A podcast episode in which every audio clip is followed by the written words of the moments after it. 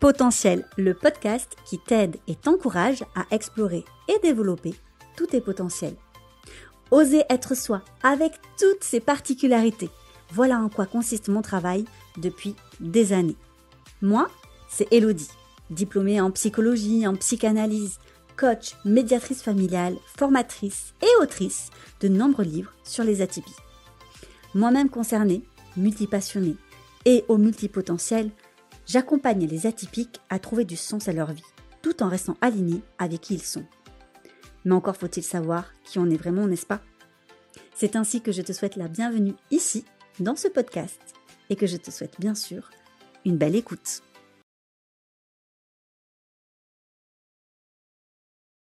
Coucou tout le monde et bienvenue dans cet épisode numéro 3 sur les atypies et la santé mentale.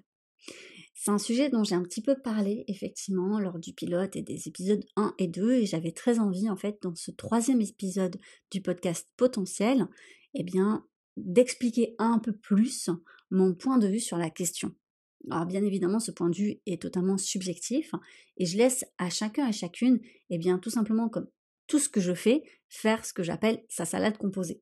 Je vous encourage toujours d'ailleurs à faire ça dans la vie, c'est-à-dire comme dans un grand buffet, Prenez ce, que, ce dont vous avez envie et puis tentez, goûtez à certaines choses, ne vous resservez pas ou resservez-vous, bref, composez votre propre assiette.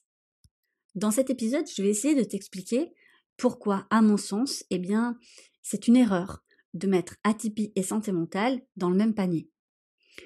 Tout simplement parce que la santé mentale, elle concerne tout le monde, que tu sois atypique ou non atypique. Alors, commençons par la base. Qu'est-ce que c'est la santé mentale? De quoi parle-t-on? Eh bien, si tu vas sur le site amélie.fr, qui est finalement euh, le site que tout Français connaît bien, voilà ce qu'il y a écrit. Et je n'invente rien, tu peux y aller euh, de toi-même sur le site. Je cite La santé mentale est un état de bien-être, indispensable pour se sentir en bonne santé. Elle ne se définit pas seulement par l'absence de troubles mentaux ou psychologiques.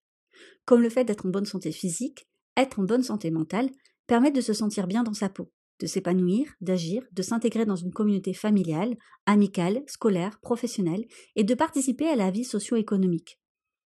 Santé mentale et santé physique sont indissociables l'une de l'autre et sont d'ailleurs souvent imbriquées, l'une influençant l'autre et inversement. Il n'y a pas de santé sans santé mentale, selon l'OMS, l'Organisation mondiale de la santé. La santé mentale n'est pas un état figé, elle est une recherche permanente d'un état d'équilibre psychique propre à chaque personne, selon ses conditions de vie et les événements qu'elle vit ou qu'elle a vécus. Une personne peut ne souffrir d'aucune maladie psychique sans pour autant se sentir en bonne santé mentale. À l'inverse, une personne peut bénéficier d'un bien-être mental satisfaisant tout en ayant un trouble psychique bien traité. Maintenir une bonne santé mentale est aussi l'une des meilleures façons de se préparer à traverser les moments les plus difficiles de la vie sur le plan personnel ou professionnel. Bref, tu as tout un article eh bien, sur ce sujet, si tu veux regarder sur le site Amélie, mais tu as d'autres euh, sites très bien faits si tu veux eh bien, creuser de ce que c'est ou ce que n'est pas la santé mentale. Mais tu l'auras compris, on n'a pas besoin d'être atypique pour être concerné par la santé mentale et on n'a pas besoin effectivement d'être atypique pour être forcément. Et donc tous les atypiques ne sont pas forcément concernés par des problématiques de santé mentale. Voilà pourquoi je trouve désolant qu'encore en France, eh bien, on regarde les atypies seulement sous le prisme de la santé mentale. Alors, bien évidemment, les atypiques ont parfois, comme tout le monde, des problématiques de santé mentale. Est-ce que l'atypie est une problématique en soi? Eh bien, pas toujours.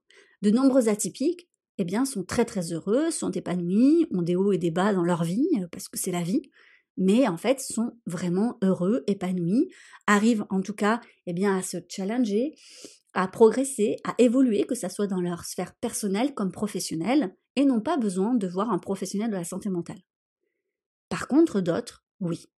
Et leur atypie vient en général en fait intensifier leurs problématiques. Et c'est pour ça que beaucoup d'atypiques eh bien, vont penser que leur atypie est une problématique en soi parce qu'effectivement, ça amène une intensité supplémentaire. Et ça, on ne peut pas le nier.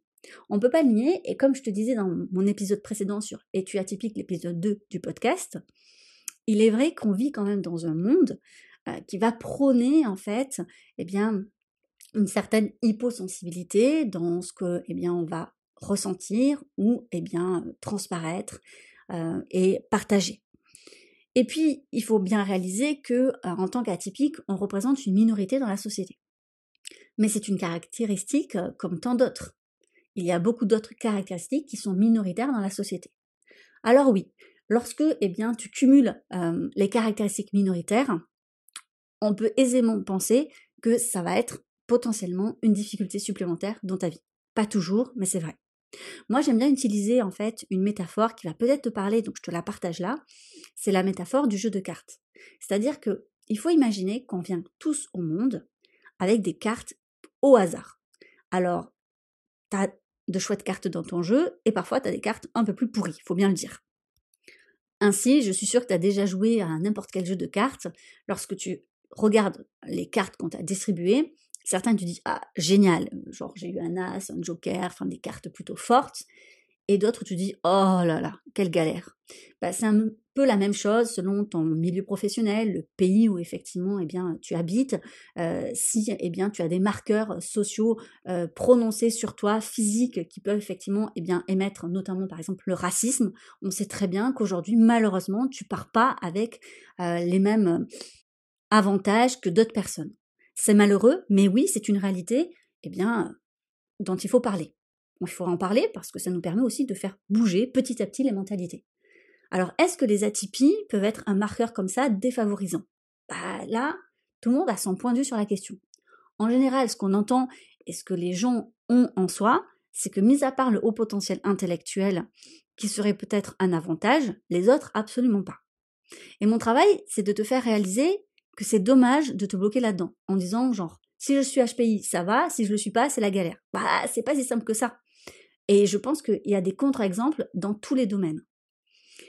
D'autant que, effectivement, on a souvent plusieurs atypies. C'est pas rare. Et qu'elles se camouflent et elles se cachent un petit peu entre elles. Il y a des personnes HPI qui se rendent pas compte qu'elles ont un TDAH, par exemple. Ou bien, eh bien, il y a des personnes hypersensibles qui ne savent pas qu'elles sont HPI.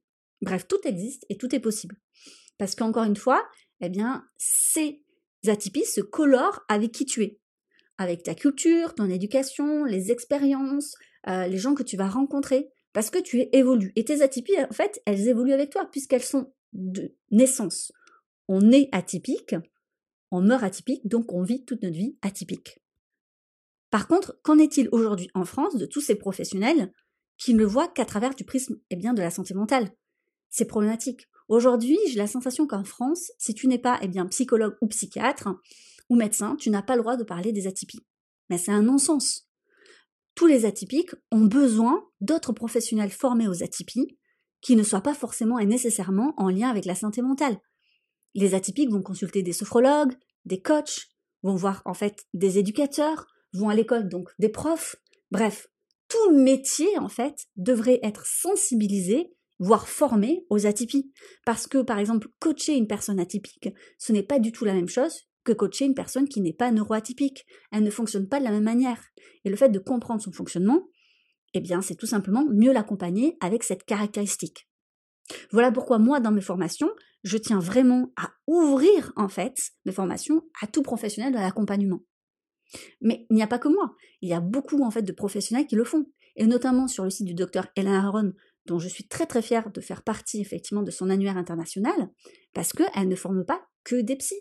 Tout simplement parce que, je vous le dis encore une fois, mais au-delà de la sphère et de la France, on a compris que les atypies n'étaient pas en fait un sujet de santé mentale. Par contre, évidemment et heureusement qu'il y a des professionnels de la santé mentale qui sont formés aux atypies. Parce que là encore, eh bien, ça rajoute, on va dire, des caractéristiques, des spécificités propres aux atypies. En fait, pour reprendre les mots de Fabrice Michaud, qui est un coach en fait euh, international et bien connu euh, pour le domaine du haut potentiel intellectuel, il explique que pour lui, c'est un sujet anthropologique. Et je crois qu'il y a du vrai là-dedans. Quand on voit à quel point ça fait du bruit, à quel point ça gêne les gens, à quel point les personnes ne peuvent pas s'empêcher de critiquer, de juger, d'émettre un jugement en fait, alors qu'elles n'y connaissent rien, on voit que ça vient quand même bouger des choses, remuer des choses, et en fait, elles sont pas à l'aise avec ça. On sait bien, en général, on n'est pas à l'aise avec la différence. Elle est pointée du doigt, ou bien pire encore, enfin pire encore, ça dépend des gens, et eh bien on préfère ne pas la voir comme si elle n'existait pas. Donc, en fait, on oublie et surtout, on ne veut pas en parler. Donc, il y a ces deux extrêmes. Soit on la met au devant de la scène, mais finalement, pour la critiquer euh, et pour lui faire du tort, soit tout simplement on l'ignore. À vous de voir ce que vous préférez. À mon sens, aucun des deux. C'est pour moi indispensable finalement qu'on vienne un petit peu mettre un coup de pied dans la fourmilière et c'est ce que j'essaye de faire avec mon travail depuis des années et je vous assure que c'est pas évident parce que je me prends moi aussi du coup des coups de pied de la part de nombreux professionnels qui ne sont pas d'accord avec ça et j'ai envie de dire ils ont bien le droit de pas être d'accord. À mon sens, c'est hyper important en fait qu'on comprenne qu'il y a un malaise dans la société pour parler des atypies. Mais c'est pas grave parce que plus on en parle et plus ce malaise à mon sens, va se dissiper. Parce que comme chaque nouveauté, comme chaque chose au départ qui vient, je vais mettre le doigt sur quelque chose de douloureux, quelque chose qu'on n'accepte pas, quelque chose qui nous, est inconfortable, eh bien oui, les gens réagissent avec beaucoup de virulence, voire de la violence. Et il n'y a pas que moi qui le dis, je pense que si vous êtes par exemple parent euh, d'enfants atypiques, je suis persuadée que vous avez une liste longue comme le bras de remarques qu'on a dû vous faire en passant par oh ben de toute façon tous les enfants sont atypiques ou bien euh, tous les parents pensent que son enfant est HPI ou encore bon ça va tout le monde est hypersensible maintenant c'est un effet de mode c'est n'importe quoi euh, il faut juste euh, un coup un bon coup de pied au cul et puis on y va tu es trop je pense laxiste avec cet enfant enfin bon, je pense que je pourrais faire un podcast de trois heures et encore sur toutes les remarques possibles et inimaginables qui cumulées en réalité vont avoir un impact sur la santé mentale de la personne atypique. Donc si c'est pas l'atypie euh, qui va générer une problématique en soi de santé mentale, c'est bien finalement cette sensation de rejet, cette sensation de différence mais négative, genre je suis pas comme il faut, je ne suis pas assez ou je suis trop. Et le fait qu'on nous répète sans arrêt, sans arrêt que ça ne va pas, qu'on devrait changer, qu'on a un problème, ben ça affecte forcément l'image qu'on a de nous, notre confiance en nous, l'estime qu'on a de soi et de ses propres capacités, et ça, oui, ça a un réel impact, malheureusement, sur la santé mentale. Mais qui, encore à mon sens, met le doigt sur le malaise que les gens ont, en fait, avec ces sujets. Alors, je comprends que les personnes ne veulent plus en parler, mais j'espère qu'avec ce podcast, avec cet épisode, avec tout mon travail, eh bien, j'arriverai petit à petit à faire changer les choses. Alors, peut-être que je n'y arriverai pas. En tout cas, je ne pourrai pas le faire sans votre aide, ça c'est sûr. Voilà, c'était juste un petit podcast pour t'expliquer qu'il ne faut pas faire d'amalgame, mais qu'en même temps, la santé mentale, elle concerne tout le monde. Et que du moment qu'il y a souffrance, il faut aller consulter, il faut demander de l'aide atypique ou non. Et sur ce, je t'embrasse et je te dis à lundi prochain. C'était le podcast Potentiel par Elodie Crépel.